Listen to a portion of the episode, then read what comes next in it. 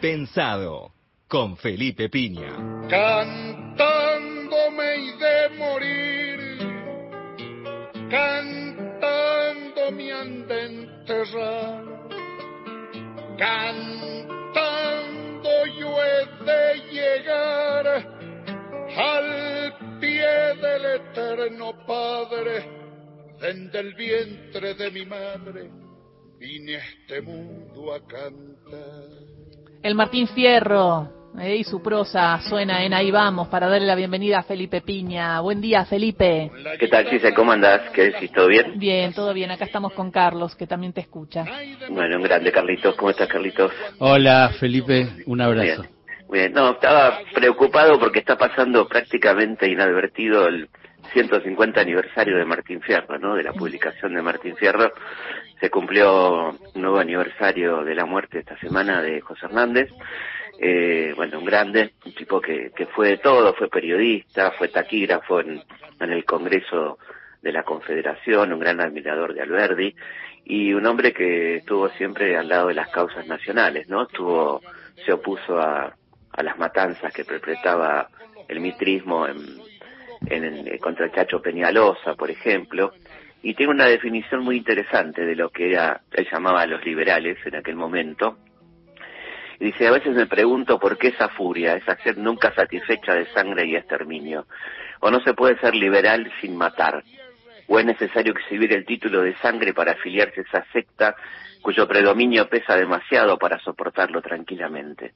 No tienen otro instrumento que el puñal para escribir sus nombres en el catálogo de esa playa de nombres ilustres, compuesta por libertadores, regeneradores, apóstoles de la civilización, sectarios del progreso y adeptos de la libertad que hoy nos invaden amenazando por todas partes con el exterminio y con la muerte.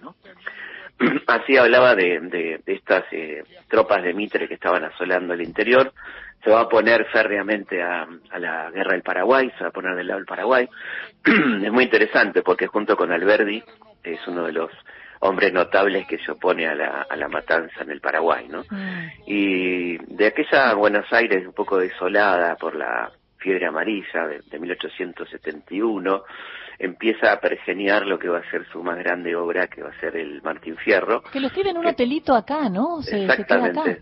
Sí, es frente a... El 25 de mayo. Eh, claro, frente a lo que hoy es donde está el Banco Nación, estaba el Hotel Argentino, frente a la Plaza de Mayo, y ahí comienza a escribir este texto que es un texto político tremendo, que es un, así como Sarmiento escribe el Facundo contra Rosa, yo creo que él escribe el Martín Fierro contra Sarmiento y contra esa política que había inaugurado Mitre en 1862, ¿no? Y, y además, Felipe, eh, eh, José Hernández escribía porque había vivido eso, porque en, cuando era chico fue Sí. a pelear en la conquista del desierto la primera, ¿no? no eh, en la, esa de 1800.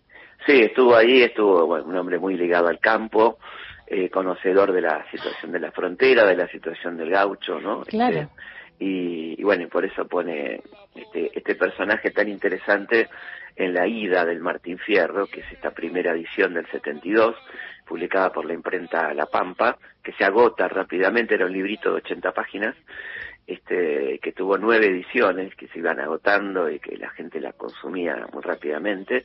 Y bueno, ahí hay, hay, hay este, poemas extraordinarios que hablan un poco de la vida del gaucho. Sobre todo, Fierro es producto, este, el nombre Martín es un homenaje a Güemes, ¿no? Él dice claramente que no hubo otro gaucho como Martín Miguel de Güemes y quiso homenajearlo con el nombre de Martín y, y habla de, de, esta injusticia que sufría la gente de campo, que no tenía un trabajo registrado este, o propiedades, y que la mandaban a la milicia, donde la pasaba muy mal, era la, enfrentar al indio sin los elementos, este, la, la, ropa, el alimento, ¿no? la vida de frontera, eh, era despojado de sus bienes, este, bueno, todo lo que le pasa a alguien que sufre este, el, el, el, la opresión de, del poder, ¿no? Está ese famoso ese famoso verso que dice la ley estela de araña en mi ignorancia lo explico no la tembra el hombre rico nunca la tema el que mande pues la rompe el bicho grande y solo enrieda a los chicos no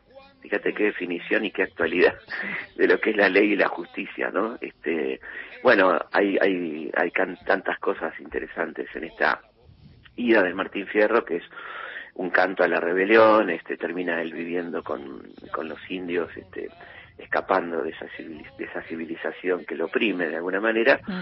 Y después, eh, siete años más tarde, ya las condiciones políticas han cambiado, ya Hernández se incorporó al Partido Autonomista, eh, tiene otra visión de, de la realidad, es un fierro más conciliador el de la vuelta, y fíjate lo que dice, ¿no? El que obedeciendo vive nunca, nunca tiene suerte blanda, más con su soberbia grande el rigor del que padece, obedezca al que obedece y será bueno el que manda, ¿no?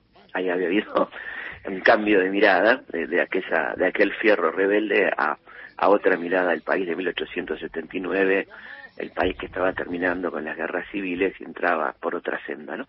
Bien. Eh, eh Sabes que es eh, re lindo recordar el Martín Fierro, eh, la ida, esta segunda, eh, hay que releerlo. Eh, Y te quería contar que en este programa estamos los conductores poniendo en jaque a nuestros columnistas con el saber, cuánto saben. Recién lo intenté con Horacio Marmurek, pero no me fue bien. Pero ahora Carlitos lo va a intentar con vos. A ver. No, es muy difícil que eh, Felipe Piña no sepa algo. No, pero quiero compartir con vos, eh, sin ánimo competitivo. Eh, con ánimo competitivo, no mentira. una, una noticia que me llamó la atención y que me gustó, que parece que ya en el Museo Histórico Nacional que dirige Gabriel Di Meglio, eh, eh, eh, descansa el primer, lo que se considera el primer bombo peronista, ¿no? Ah, mirá qué interesante, no, no sabía, no sabía. ¡Oh! Yo perdí. Bueno, y parece que el, el... Para, vos, Felipe, sos bueno lo querés a Carlitos, porque si no podría haber dicho cualquier cosa, ¿entendés? No, pero, ante todo la honestidad, uno ah. no, va, a inventar lo que no sabe. Bueno, pero digo, el, el bombo este perteneció a Juan Constantino Clidas, que es un ex obrero frigorífico, ya fallecido, murguero de Berizo, ¿eh? y que participó en una de las primeras eh, eh, visitas que hizo Perón a Berizo, ¿no? Antes todavía de la creación del Partido Justicialista. Y seguramente lo que nos puede, eh, sobre lo que nos puede ilustrar Felipe es sobre el decreto 4161. Sí, cómo no. Que incluso prohibió el uso de los bombos. Sí, sí, eso fue, eso fue una locura. En febrero del 56, una, un decreto de la llamada Revolución Libertadora que prohibía el nombre de Perón, de Evita, la marcha peronista, Evita Capitana, las fotos, los retratos, los dibujos, este, el uso del bombo, efectivamente, este, bueno, una cosa impresionante que en realidad dio casi una partida de nacimiento a la resistencia, ¿no? Que se todo, y al ingenio, ¿no? Empezaron a, las bromas que era, Perón era P5, era el hombre, era, este, eran un montón de, de sinónimos que la gente usaba este, para no nombrar a Perón este, y, burlar entonces la censura, ¿no? Este, interesantísimo. Y, y, el, y la conversión del Cristo Vence en el ABP, ¿no? Ah, este, Ahí es el origen del ABP. El Cristo Vence fue la, la, la, B, la B corta y la cruz arriba, y los peronistas convertían esa cruz en una P, ¿no? Ah, ¿fue así la historia de la P con la B? Ahí arrancó, exactamente. Así es. Bueno, muchísimas gracias por este saber, Felipe. ¿Te sorprendimos o no? no, no, y, como bien dice Carlitos, eh, Gabriel Di está haciendo un gran laburo en el Museo Histórico Nacional. Hay que hay que ir a ver eh, el bombo y otras eh, cosas, ¿no? Darse una recorrida por, por, el Museo Nacional. Y la, la, muestra del rock que hubo fue maravillosa, buenísima. Sí, fantástico. Excelente. excelente. Bueno, muchísimas gracias. Bueno, muchos cariños para los dos y para toda la audiencia. Ah, y viste cómo está Racing, ¿no? Ahora hay, hay conferencia de Gago. Incendiado. No, era increíble la, la situación en la que estábamos nosotros, que si ganábamos era toda una locura lo del domingo, sí. pero bueno, ustedes hicieron, cumplieron ustedes, ¿eh? Nosotros cumplimos, nosotros cumplimos. A mí la verdad, yo con Racing no tengo ninguna animosidad en particular. ¿eh? Yo tampoco con Independiente. somos, somos, primos. Y, no, no, y aquellas cosas lindas que pasaron, ¿no? De cuando Racing festejaba nuestros triunfos y nosotros recibimos con un aplauso enorme a Racing cuando salió campeón del mundo en nuestra cancha, ¿no? Ay, eran, eran otras épocas. Eran otras, épocas, pero ojalá volviéramos a ese a ese lugar, porque volver a ese lugar sería que no no no habría más muertos en las canchas ni peleas en las canchas. Tal cual, sí, que sea una fiesta, que tengamos rivalidades que no pasen de ahí, ¿no? De, de la ridiculez de... A mí me enoja mucho cuando ves que la, a veces la gente le le grita el gol al otro en vez de disfrutarlo para sí, ¿viste? Mm. Esa cosa.